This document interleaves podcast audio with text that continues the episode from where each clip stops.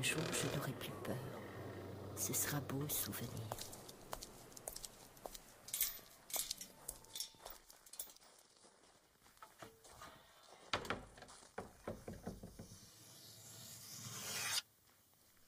Rendez-vous ici. Let's meet here.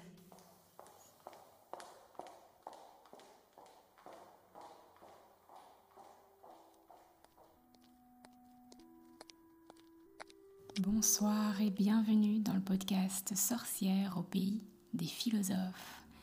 Le podcast qui vous raconte ce que dans la nuit, les sorcières viennent susurrer aux oreilles des philosophes endormis qui le lendemain se réveillent avec le doute.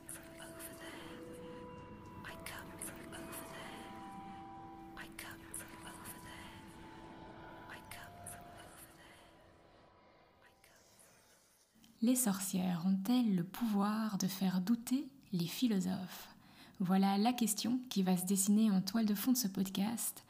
Et ce soir, pour cette première série, je vous propose de vous emmener dans mes réflexions sur les liens entre magie et philosophie.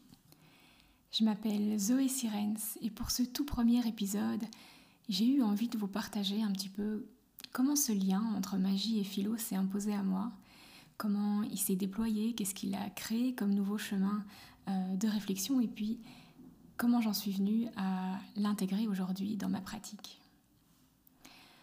Alors on pourrait commencer par définir ce qu'est la magie et ce qu'est la philosophie pour ensuite s'interroger sur euh, leurs points communs et leurs différences, mais c'est pas ce que je vous propose aujourd'hui. C'est pas ce que je vous propose parce que ce qui m'intéresse, c'est pas tant euh, qu'est-ce que la magie ou qu'est-ce que la philosophie, mais ce qu'elles peuvent faire ensemble. Aujourd'hui, je vous propose de penser à partir de ce lien, à partir de ce qui les unit, mais à partir aussi euh, de ce qui les fait entrer en conflit. Et sans doute qu'à travers cette réflexion, on pourra saisir une part de ce que c'est que la magie et de ce que c'est que la philosophie, sans pour autant euh, les réduire et les enfermer dans une définition. Alors j'ai longtemps réfléchi à la manière dont j'allais débuter ce podcast euh, pour tenter de faire émerger ce lien. Et puis euh, ben, finalement je me suis dit qu'on allait simplement revenir à la source de cette réflexion. Et j'ai eu envie de vous partager l'expérience à travers laquelle s'est nouée euh, ma pratique de la philosophie avec celle de la magie. Et j'espère qu'à travers ce court récit vous pourrez entreapercevoir toute la puissance, tout le pouvoir de ce que magie et philosophie peuvent faire ensemble.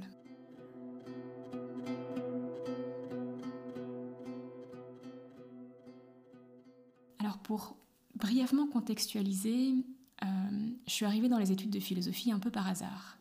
J'avais entamé des études scientifiques et puis, euh, pour une raison euh, plus que douteuse, j'ai littéralement été virée de l'établissement, donc je me suis retrouvée en cours d'année scolaire à devoir me trouver un nouveau cursus. Et il se fait qu'à l'université, il restait de la place en philosophie, étant donné le maigre intérêt que ces études professionnalisante suscite chez les jeunes étudiants. Et il faut savoir qu'en Belgique, à l'époque, il n'y avait pas de cours de philosophie en secondaire, donc le seul contact que j'avais eu avec la philosophie, c'était à travers mes cours de latin. Et j'ai eu un excellent euh, professeur de latin qui était un homme euh, très digne et très sage, qui m'a beaucoup inspiré et avec qui on a eu la chance d'aborder un petit peu de euh, philosophie hellénistique. Donc le stoïcisme, l'épicurisme, le scepticisme, etc., qui sont des philosophies quand même euh, très pratiques, des philosophies qui ont pour objectif de répondre à la question de qu'est-ce que c'est que la vie bonne, euh, qu'est-ce que c'est que le bonheur, et donc elles visent un certain apaisement de l'esprit et même parfois euh, la recherche d'une certaine forme de salut avec une dimension alors assez, assez spirituelle finalement. Donc j'avais cette idée très, euh, très édulcorée de ce que c'est que la philosophie. Et euh, autant vous dire que le premier cours auquel j'ai assisté, qui était un cours euh, de logique formelle, m'a pour le moins décontenancé. La préoccupation du bonheur, de la vie juste et saine, c'est pas trop son affaire à la logique formelle, en tout cas certainement pas de, de prime abord. Mais en même temps, j'ai été complètement fascinée par, euh, par cette discipline et je suis tombée sous le charme de la philosophie parce que je découvrais à travers une discipline littéraire quelque chose euh, d'extrêmement rigoureux, de très précis et ça m'a beaucoup rassurée et beaucoup amusée aussi. Il y a un côté très mathématique, très logique et, et très ludique en fait euh, à la philosophie et ça m'a beaucoup accroché. Ça m'a beaucoup accroché au point où j'ai complètement oublié ou j'ai complètement occulté ce qui m'avait au départ euh, séduite dans la philosophie et ce que j'en attendais en entamant ces études. Euh, ce qui au fond est quand même assez positif, heureusement euh, que j'ai été en mesure de me laisser surprendre par la philosophie et j'ai accueilli cette surprise avec beaucoup de joie et beaucoup d'enthousiasme. Mais j'ai aussi éprouvé une honte profonde vis-à-vis -vis de cette part de la philosophie qui, au départ m'avait attirée à elle parce que dans les études, il y avait cette pression à faire de la philosophie contemporaine. Il y avait cette idée que la vraie philosophie, c'est la philosophie qui ne s'intéresse pas à la vie pratique et euh, aux bassesses du quotidien. Et même dans ma maîtrise en éthique, qui est quand même de la philosophie qui se veut appliquée, qui a une vocation pratique euh, vis-à-vis -vis des domaines je sais pas moi, euh, médiatiques, euh, médicaux, juridiques, éducatifs aussi, eh bien, malgré cette application pratique, on entretenait quand même une forme de dédain envers les philosophies qui se diraient plus spirituelles, plus mystiques, ou qui simplement s'intéressent à la connaissance de soi. Parce que si on commence à parler de connaissance de soi, alors là, euh, sacrilège, on risquerait fort bien de tomber dans la plus vile, la plus misérable pratique qui soit. J'ai bien sûr nommé le développement personnel, qui est euh, l'ennemi juré de la philosophie. Alors je vais dédier un épisode euh, complet de cette série à cette hantise qu'entretient la philosophie envers le développement personnel, qui est sans doute en partie fondée, mais qui aussi fait preuve parfois d'un petit peu de malhonnêteté et je pense aussi qu'il faut se méfier euh, des disqualifications a priori. Ça me rappelle une émission euh, sur France Culture euh, qui était sur Nietzsche. Et, et, Nietzsche est un auteur qui s'intéresse à la connaissance de soi. Alors, c'est pas le soi du développement personnel, mais il y a quand même une recherche et une potentielle découverte de ce qui ferait notre propre singularité chez Nietzsche. Et dans l'émission, l'intervenante nous disait non, mais là, euh, prenons garde aux mots qu'on emploie, sinon on risquerait euh, de tomber dans le développement personnel. Comme si euh, c'était le plus grand danger qui guettait le lecteur de Nietzsche. Non, mais franchement.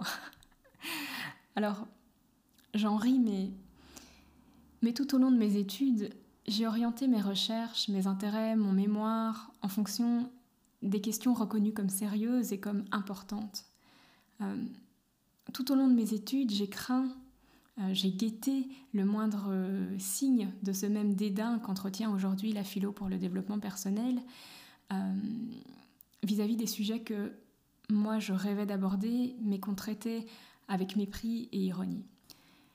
Et j'ai tordu, j'ai travesti, j'ai dissimulé les questions qui m'animaient profondément, par lesquelles je me sentais engagée et investie, pour les rendre conformes à ce qui était attendu de moi, pour adopter une posture euh, neutre, objective et sérieuse. J'ai écrit pour mon mémoire plus de 100 pages sur le contrôle de la sexualité par l'État, sans jamais m'interroger sur la manière dont ce contrôle se manifeste dans mon quotidien en tant que femme, sans jamais me sentir affectée dans ma propre sexualité par ce contrôle, sans jamais interroger mes amis ou mes proches sur leur ressenti vis-à-vis de cette problématique, sans jamais oser en fait euh, me sentir concernée par elle. Et puis après euh, mes études, j'ai enseigné pendant presque cinq ans, j'ai enseigné euh, les questions de la tradition philosophique, la bonne manière de faire de la philosophie, j'ai enseigné comment se mettre à distance de ses émotions pour aborder un sujet de manière neutre et objective. j'ai enseigné sans trop de passion, sans trop d'engagement, parce que un professeur doit rester neutre. Jusqu'au jour où le matin du 2 novembre, je reçois un appel de ma maman qui m'annonce le décès de ma grand-mère. J'étais loin. J'étais très très loin de l'autre côté de l'Atlantique, sur la côte ouest. Et avec les conditions sanitaires, impossible de rentrer, impossible euh, d'enterrer ma grand-mère, de soutenir mes proches. Donc j'ai cherché une manière à moi euh, d'accomplir un petit rituel. J'avais envie de faire quelque chose en son honneur et ben, j'ai pas cherché longtemps puisque depuis quelques jours, sans que je sache euh, vraiment pourquoi, j'avais l'envie irrépressible de m'acheter un tarot. Et ma grand-mère était une grande passionnée de tarot, elle en possédait plus de 800. Donc je me suis rendue dans un magasin spécialisé sur la côte ouest. Euh, ça grouille de boutiques ésotériques et c'est un peu comme si euh, l'endroit euh, me faisait signe. Et puis il n'y avait personne pour me juger, alors je suis ressortie de ce magasin avec un magnifique jeu de cartes. Je voulais juste regarder les images. Pour moi, c'était avant tout une œuvre d'art. C'est comme ça que ma grand-mère en parlait.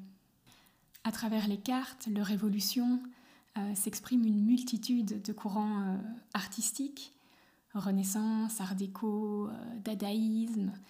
Et puis, l'art, c'était vraiment leur vocation première quand elles sont apparues au XVe siècle en Italie du Nord. les cartes étaient dorées à la feuille, elles étaient peintes à la main et c'était vraiment un travail absolument magnifique. Et c'est seulement à partir du XIXe siècle, avec euh, l'influence du romantisme euh, et, des mouvements occultistes, euh, principalement anglais, que les cartes ont commencé à revêtir une dimension plus divinatoire, plus mystique, et qu'il y a vraiment eu une méthode de tirage qui a vu le jour. Mais donc ma grand-mère nous avait toujours dit que sa passion pour les tarots était une passion pour l'histoire de l'art. Mais très vite, quand on s'intéresse un petit peu euh, aux cartes, on se rend compte que on ne peut pas ne pas prêter attention à leur histoire, à leur signification, à leurs interprétations, aux différents types de tirages. Euh. Et puis dans le fond, euh, l'art est intimement lié au magique, au mystique. C'est encore un des seuls lieux privilégiés avec la littérature sans doute dans lequel la magie peut s'exprimer. Ça reste un domaine où y faire référence n'est pas considéré comme suspect ne fût-ce que sur la question de l'inspiration, par exemple. C'est encore assez bien vu et accepté en tant qu'artiste de dire que l'inspiration nous vient d'ailleurs, euh, qu'on est traversé par quelque chose, par des forces qui nous dépassent quand on crée ou quand on écrit.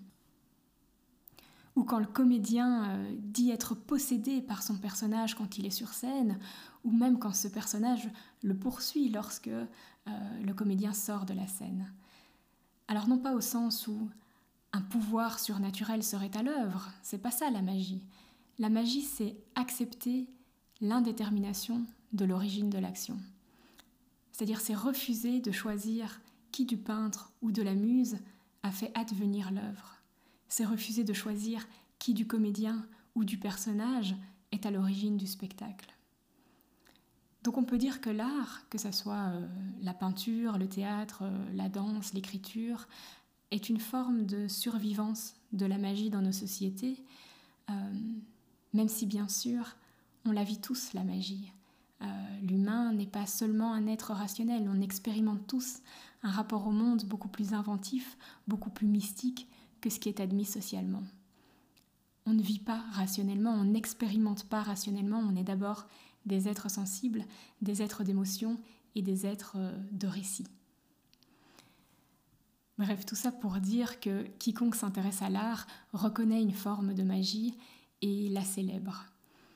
Donc j'ai toujours pensé que ma grand-mère tirait les cartes, et d'ailleurs j'en ai eu la confirmation puisque on a retrouvé une petite boîte en bois sculpté dans laquelle se trouvait un jeu dont les cartes euh, semblaient avoir été battues un certain nombre de fois.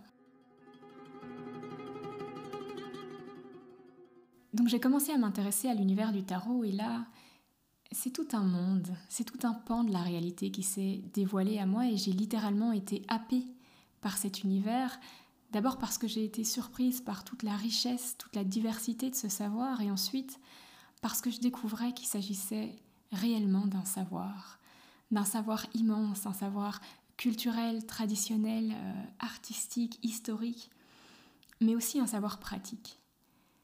J'ai découvert avec le tarot qu'on pouvait connaître le monde autrement que par l'intellect, qu'on pouvait le ressentir, que la sensation traduisait une certaine forme de vérité du monde, qu'on pouvait créer une relation intime avec lui et avec tout ce qui le peuple. Et j'ai tellement été embarquée dans cet univers auquel je m'étais finalement peu intéressée auparavant, mais qui me parlait si fort, qui faisait tellement écho à des pratiques euh, comme euh, le rêve lucide, la rêverie éveillée, le fait d'avoir des lieux et des espaces intérieurs que j'avais l'habitude de visiter et de cultiver. Et le tarot est venu enrichir et nourrir et, légitimer en quelque sorte ces pratiques-là.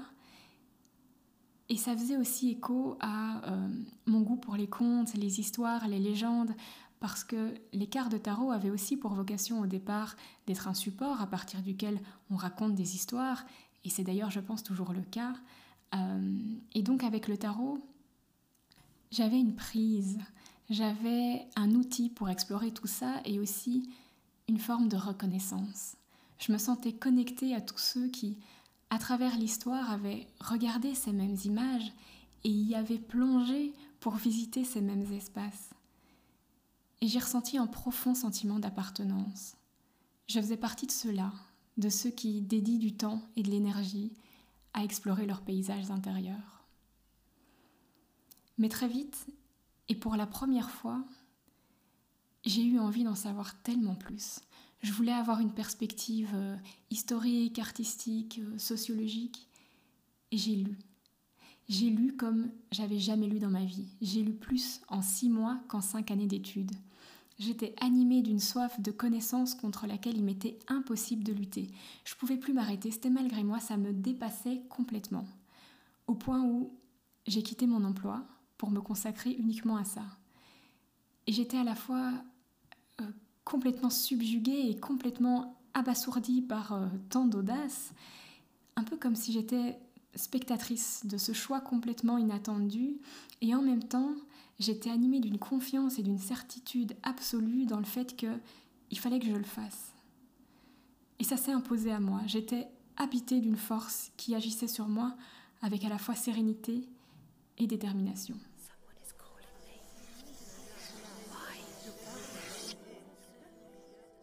J'avais au départ euh, prévu trois mois de recherche pour aller au bout de, ce délire. Euh, mais plus je lisais, plus je voulais lire encore et les trois mois se sont transformés en quatre, puis cinq, puis six, et puis ça s'est euh, jamais vraiment arrêté. Et à ce moment-là,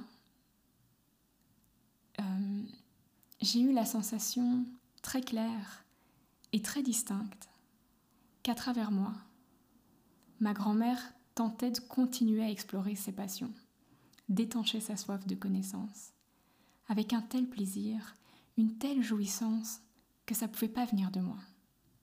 Parce que ma grand-mère, qui était issue d'un milieu très pauvre, avait construit toute sa vie autour de la culture, du savoir, de la lecture. Elle passait toutes ses journées à lire, il n'y avait pas un mur de sa maison qui n'était pas couvert d'étagères remplies euh, d'ouvrages de toutes sortes. Et si elle lisait pas, elle passait son temps à aller fouiner chez les bouquinistes. Sa vie entière tournait autour de ça. C'était une vraie, une vraie passionnée. Et je pense que dans cette conquête culturelle, elle voyait sans doute une émancipation euh, de classe, en tout cas au départ, et puis sûrement une émancipation euh, tout court avec tout ce que le savoir est libérateur. Mais moi, moi, j'avais toujours eu accès au savoir. J'avais été à l'université, j'avais choisi un métier où je pouvais euh, continuer d'apprendre, de renouveler mes connaissances. C'était comme si cette passion foudroyante ne m'appartenait pas. Et je sentais sa présence si fort quand j'ouvrais un livre, je ressentais un plaisir si intense quand je battais les cartes que, dans un premier temps, ça m'a effrayée. Alors, euh, J'aurais pu trouver une explication psychologisante qui aurait mis tout le monde d'accord et qui brûle sûrement les lèvres de certains. Euh, j'aurais pu me dire Ah, mais c'est une manière pour moi de faire mon deuil, ou le choc m'a permis de me rendre compte que j'étais pas bien dans mon travail, ou encore euh, c'est parce que j'arrive pas à accepter sa disparition, donc c'est une manière désespérée de lui survivre. Mais d'une part, c'est une explication qui correspond pas vraiment à ma réalité, au sens où j'étais pas en très bon terme avec ma grand-mère. Euh, je la voyais plus, j'ai pas été envahie euh, d'une profonde tristesse, j'ai pas été saisie par le manque ou le vide qu'aurait pu laisser sa disparition. alors bon, on pourra toujours dire que justement, c'est parce que j'ai des regrets, que j'étais loin de mes proches et que j'essaye euh, tant bien que mal de maintenir un lien, mais quoi qu'il en soit, toutes ces explications ne rendent absolument pas compte de la réalité, de l'expérience que j'ai vécue et que je vis encore. Cette injonction à poursuivre ce qu'elle avait entamé, cette force indomptable qui s'abat sur moi et qui m'oblige, contre laquelle je ne peux pas lutter. Et je me suis demandé, mais qu'est-ce qui se passe si je prends cette réalité vécue au sérieux, si je l'écoute, si je lui donne de la consistance et quelque chose d'éminemment plus riche, plus créateur, plus fécond, plus réel aussi euh, a surgi. Et c'est quelque chose qui va bien au-delà de la simple consolation. C'est une véritable aventure, c'est une aventure pleine de joie, de passion, de découverte, de bonheur. Alors que si je ramène la sensation de sa présence à une simple réaction chimique de mon cerveau, à un simple mécanisme de défense désespéré, si cette expérience vécue n'est en fait que le produit de ma conscience, n'est que le fruit de mon imagination, qu'est-ce que ça crée? Qu'est-ce que cette explication réductrice qui vide mon expérience de sa réalité sensorielle m'invite à faire, à poser comme action euh, dans le monde Où est-ce que ça m'emmène? Ben, Pas très loin. Euh, parce que je reste là alors avec ma conscience fermée sur elle-même, impénétrable, face au monde, face à la mort, j'ai aucune prise. Je peux juste attendre, attendre que ça passe. Si je m'en tiens à ces explications, la mort de ma grand-mère n'est qu'un simple fait dont je n'ai rien à dire, rien à penser, rien à vivre, à part le néant. Si je m'en tiens à ces explications qui suggèrent que ma grand-mère n'existe plus que dans mon imagination, je pourrais peut-être vouloir lui faire honneur en choisissant consciemment, à partir de ma propre volonté, de m'intéresser à ses passions, mais l'ampleur de la tâche me découragerait. Est-ce que je serais vraiment prête à faire tout ça pour un être qui n'existe que dans mon imagination? Euh, Pas plus que pour la personne qu'elle était, même si je la respecte. La relation conflictuelle qu'on entretenait de son vivant ne m'invite pas à le faire. Elle ne fait naître ni l'envie, ni la légitimité. J'aurais vite fait de me dire que euh, ben, j'étais pas assez proche d'elle, que je l'ai rejetée et que maintenant je m'approprie sa personne, sa mémoire, euh, que c'est quand même une bien pauvre manière de tenter euh, de me racheter et que finalement ben, j'ai peut-être pas à le faire, qu'elle avait ses torts elle aussi et qu'il faut tourner la page, passer à autre chose. Ma grand-mère était un peu directive quand il s'agissait de culture. Euh, sa passion était si intense que plutôt que de partager ses goûts, elle avait parfois tendance un peu à les imposer.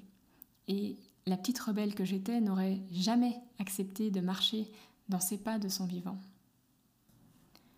Aujourd'hui, notre relation a changé, elle s'est apaisée, et je me sens libre de me réapproprier ce qui hantait ses journées et peuplait ses nuits, parce que je sais, dans ma vérité sensorielle, que celle qu'elle est aujourd'hui, m'a choisi, moi, pour continuer d'explorer le monde du tarot et les pratiques magiques, et pour le faire autrement. C'est pas la femme qu'elle était qui m'enjoint à poursuivre ses passions, et c'est encore moins celle qui n'existerait que dans mon imagination. C'est celle qu'elle est aujourd'hui, celle qui se révèle dans ma vérité sensible, celle qui me témoigne que ma volonté n'est jamais toute seule. Et si je la prends au sérieux, si je réponds à cet appel, si j'entre en relation avec elle, si je négocie avec elle pour ne plus que cette passion dévorante m'effraie, pour que sa présence soit plus douce, pour qu'elle puisse s'exprimer dans un temps et un espace qui lui est consacré, si je me rends disponible aux sensations éprouvées dans mon corps quand elles se manifestent, si j'apprends à la convoquer lorsque je perds courage, lorsque mes recherches me semblent vaines et pénibles, si j'apprends à ressentir les signes de sa présence pour réinsuffler cette passion dans mon travail, alors je me rends capable d'accomplir ce que sans elle, il m'aurait été impossible d'imaginer.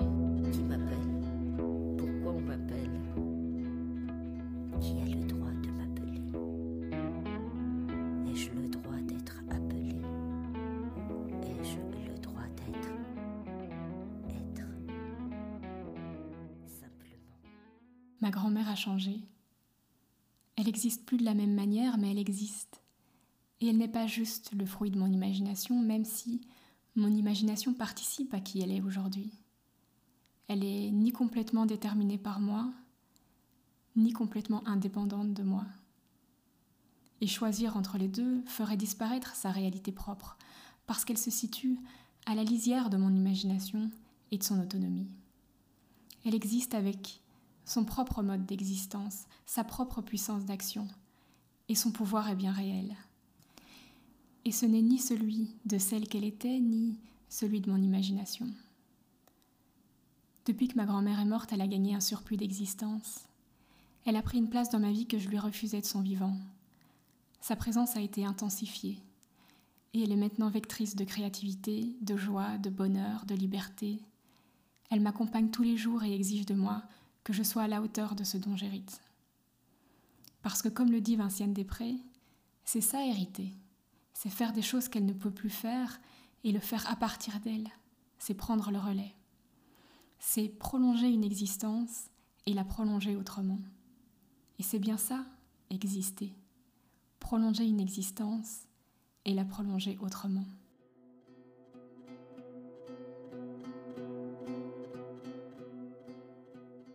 Et à partir de cette réflexion sur cette expérience de la présence de ma grand-mère et sur comment j'allais la mobiliser, comment j'allais négocier avec cette présence, quel sens j'allais lui donner, quelle place j'allais lui accorder, qu'a germé en moi un nouveau rapport à la philosophie. Je me suis demandé pourquoi. Pourquoi on s'acharne à refuser de reconnaître que des forces agissent sur nous Pourquoi on s'obstine à vouloir systématiquement ramener ça à une chimère, à une illusion, au produit de notre conscience, alors qu'elle nous offre une puissance d'agir extraordinaire? Et je vais reprendre encore une fois les mots de Vinciane Després qui m'a vraiment permis de formuler mes idées comme je le fais aujourd'hui. Je pense qu'à travers cette réflexion, j'ai réussi à donner à ce qui me touche le pouvoir de me faire penser. Et j'ai compris avec cette phrase que une réflexion philosophique pouvait et même devait pour ma part être ancrée dans l'expérience, dans l'expérience personnelle et singulière et sensible. Et à partir de là, je me suis autorisée à choisir des questions dans lesquelles je me sentais pleinement engagée, par lesquelles je me sentais pleinement habitée, des questions qui pouvaient déchaîner mes passions, des questions pour lesquelles j'avais pas besoin de prétendre euh, être neutre et objective. Et, et ces questions m'importaient. C'était des questions qui peut-être feraient ricaner les grands défenseurs de la rationalité, les adeptes de la vraie philosophie, celle qui détermine ce qui est digne d'intérêt et ce qui ne l'est pas. Alors j'ai décidé de me confronter à ce qui me faisait à la fois le plus peur, mais aussi le plus envie, à ce qu'on m'avait enseigné être de l'anti-philosophie, qui relevait de la croyance, de la superstition, de la bêtise. Et j'ai décidé de me confronter à ce qui était susceptible de relever euh, du souci de soi, du développement personnel, de l'arnaque.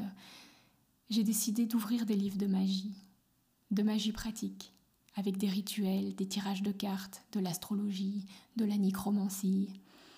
Et comme j'avais déjà été sensibilisée aux dimensions historiques, euh, artistiques, folkloriques aussi, euh, de la figure de la sorcière, et que je me sentais profondément concernée par ces réappropriations féministes et politiques, je me suis dit que c'était une belle porte d'entrée vers la magie, euh, qui est une dimension de la sorcière que j'avais encore jamais vraiment osé explorer en profondeur.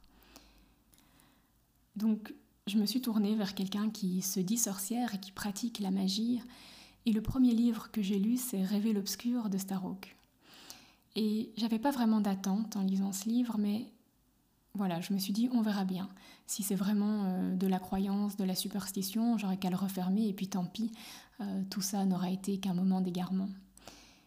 Et j'ai lu ce livre, et je l'ai lu presque d'une traite, jusqu'à la postface. Et quelle ne fut pas ma surprise quand, Arrivée à la postface, je découvre que l'autrice de celle-ci n'est autre qu'Isabelle Stengers. Isabelle Stengers, qui, à mon sens, est la philosophe du XXIe siècle, qui est d'une intelligence et d'une pertinence sur l'état du monde actuel absolument saisissante. Et puis surtout qui est d'abord et avant tout une philosophe des sciences. Enfin, j'étais pas étonnée de la lire dans un ouvrage de magie, je suis assez familière de ses positions sur le sujet, mais c'est pas ce que j'avais retenu d'elle. D'ailleurs, c'est très drôle parce que j'ai eu l'immense chance de la côtoyer durant mes études en tant que professeur Et j'avais travaillé sur un de ses ouvrages sur l'hypnose, et le travail que je lui avais remis ne traitait pas du dernier chapitre, qui était justement sur les sorcières néo-païennes et la magie. Donc visiblement à l'époque, j'étais pas, euh, pas vraiment prête à me tourner vers ça. Et je me rappelle que la seule question qu'elle m'avait posée, c'était pourquoi n'avez-vous pas travaillé sur le dernier chapitre? J'avais sorti comme excuse quelque chose du style euh, euh, que j'étais pas assez cultivée, que j'avais pas assez d'érudition pour euh, traiter de ce chapitre correctement. Et elle m'avait répondu Mais enfin, mademoiselle, il ne faut pas être cultivée pour commencer à penser. Et, le pire, c'est que sur le moment, je me suis dit qu'elle était complètement à côté de la plaque, qu'elle se rendait pas compte parce qu'elle, elle venait euh, d'une famille de grands intellectuels et que, à mon sens, sans un minimum d'érudition, euh, sans une connaissance approfondie de l'histoire de la philosophie, on ne peut pas faire de la philo. Mais aujourd'hui, je me rends compte, grâce à la magie justement et à la manière dont elle m'engage, à quel point j'avais tout faux. Et c'est d'ailleurs ce qui m'a mené à écrire un mémoire très moyen parce que je pensais qu'il fallait d'abord connaître tout ce que les auteurs avaient dit sur le sujet avant de chercher ce qui peut-être allait attirer mon attention, le détail qui allait me mettre sur la voie d'une question intéressante. Et finalement, ben, j'ai jamais vraiment trouvé. Et j'ai fait une espèce de compilation d'anecdotes et de concepts clés, mais j'ai jamais vraiment eu de prise sur mon sujet et j'ai pas réussi à me l'approprier. J'ai pas ressenti la nécessité profonde d'écrire ce mémoire.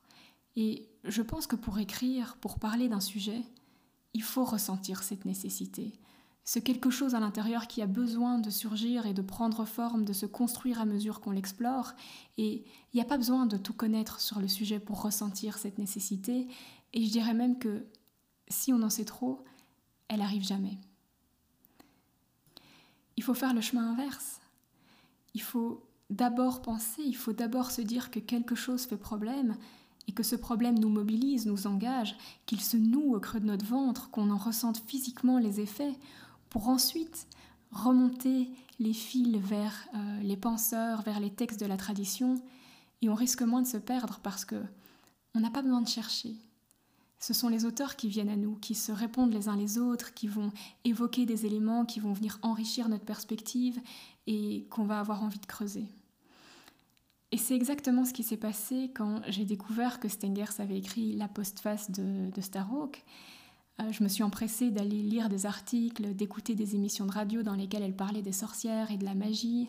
Et dans un interview, elle a eu cette remarque à propos du livre de Starhawk où elle dit euh, J'ai lu ce livre en étant prête à tout moment à le refermer euh, si on me proposait quelque chose du type Lisez ceci et vous en sortirez transformé ce qui apparemment n'est jamais arrivé puisqu'elle en a écrit la postface. Et j'ai pris ça comme un signe. Savoir qu'une des penseuses que j'estime le plus dans ce monde était habitée par cette même appréhension sur le sujet, et qui finalement ne se confirme pas, a été absolument libérateur. Je me suis sentie autorisée, reconnue et soutenue euh, dans l'exploration de la magie. Je me suis dit, là, il y a quelque chose. Il y a quelque chose à explorer, il y a quelque chose à penser, à fouiller. Et j'ai vu ce signe comme une manifestation magique. Parce que sans lui, j'aurais sans doute tout abandonné. Au moment même où je pouvais fermer ce livre et ne plus jamais entendre parler de la magie, quelque chose me faisait signe. Et j'ai pas besoin d'explication, j'ai pas besoin de savoir quelles étaient les probabilités que je tombe sur ce livre ou que je le lise en entier le signe peut à la fois être probable et sacré. Ce qui importe dans ce signe, c'est qu'il m'interpelle, c'est qu'il me dise Fais attention, là, il y a quelque chose à penser.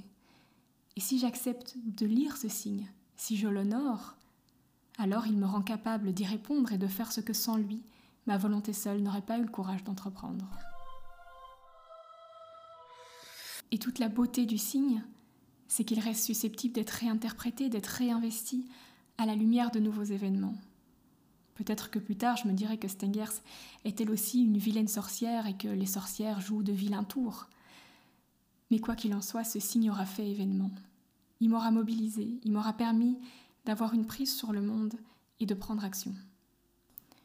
Aujourd'hui, je peux vraiment dire que c'est la magie qui m'a ramené à la philosophie et qui m'a permis de l'envisager autrement, de comprendre ce que ça signifiait vraiment pour moi faire de la philosophie, et de questionner cette pratique philosophique et ses résistances à penser la magie, notamment en remettant en perspective des questions philosophiques qui semblaient avoir été épuisées par la tradition. Parce que la magie va donner une prise sur des problèmes philosophiques et une nouvelle manière de les envisager. On a évoqué par exemple la question du réel et de l'existence qui, avec la magie, donne à voir une réalité beaucoup plus complexe et nuancée, beaucoup plus riche aussi euh, que la traditionnelle opposition existence-non-existence. On a aussi évoqué la conception de l'individu qui en magie repose sur un élargissement de la conscience, une porosité de celle-ci, et qui va à l'encontre de la conception habituelle de la conscience en philosophie. Et puis, avec une perspective magique, la volonté aussi peut être envisagée autrement que comme seule origine de l'action. Alors qu'on s'entende, hein, ces nouvelles perspectives sur l'existence, la conscience et la volonté ne datent pas d'aujourd'hui et la magie n'est pas la seule à faire vaciller ces conceptions traditionnelles. Ça fait un bon moment que euh, les philosophes comme euh, Deleuze, Foucault, James, euh, Bergson, Latour, Stengers et bien d'autres encore se sont engagés dans cette voie. Mais pour moi, c'est à travers la question de la magie que j'ai pu saisir ce qui est véritablement à l'œuvre dans ces courants de pensée et que j'ai pu avoir une prise sur la problématique parce que je me sentais concernée par la question. Et la magie, dans mon expérience, a été mobilisatrice.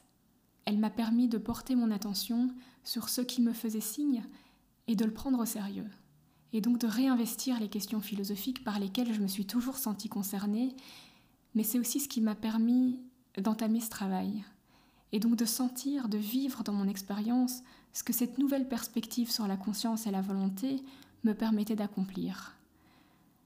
Parce qu'en abandonnant cette idée que seule ma volonté est à l'œuvre, euh, que je suis seul maître à bord, j'ai été en mesure de convoquer les forces me rendant capable d'accomplir ce que seul j'aurais pas pu accomplir.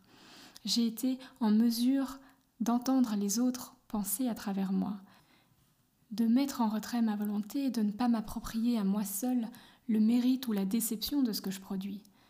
Parce que c'est ça accueillir la magie. C'est reconnaître que ça pense à travers moi et c'est l'honorer. Dire le. Je suis l'épée que j'habite. Le tout je suis le monde entier. Les femmes, le tout femme, tout, tout. Je suis le tout monde. Toutes les femmes du tout monde. Et aujourd'hui encore, en tant que pratique concrète qui fait partie de mon quotidien, la magie me permet de me recentrer, de revenir à ce qui, dans ces questions, me mobilise et m'engage. Et en même temps, penser la magie n'aurait pas été possible sans la philosophie, parce qu'elle m'a donné le courage de prendre le risque de me tourner pleinement vers elle et de faire vaciller mes certitudes. La philosophie m'a permis de ne pas renoncer trop vite, de ne pas céder à la tentation de vouloir résoudre le problème trop tôt en disant Ah, ce n'est que de la superstition. La philosophie m'a permis de m'aventurer sur les territoires de la honte et d'y faire face. Parce que penser la magie, c'est faire face à ce qui, dans notre société, est le plus ridiculisé, est le plus moqué, est le plus décrédibilisé. Et la magie se joue tellement dans les subtilités, dans les interstices, dans les entre-deux, qu'il faut beaucoup d'adresse et de rigueur et de minutie pour en parler justement. Et sans la philosophie, j'aurais pas été en mesure, je pense, de, de faire émerger ce foisonnement de questions qu'elle suscite, ni même une seule question qui serait digne d'elle.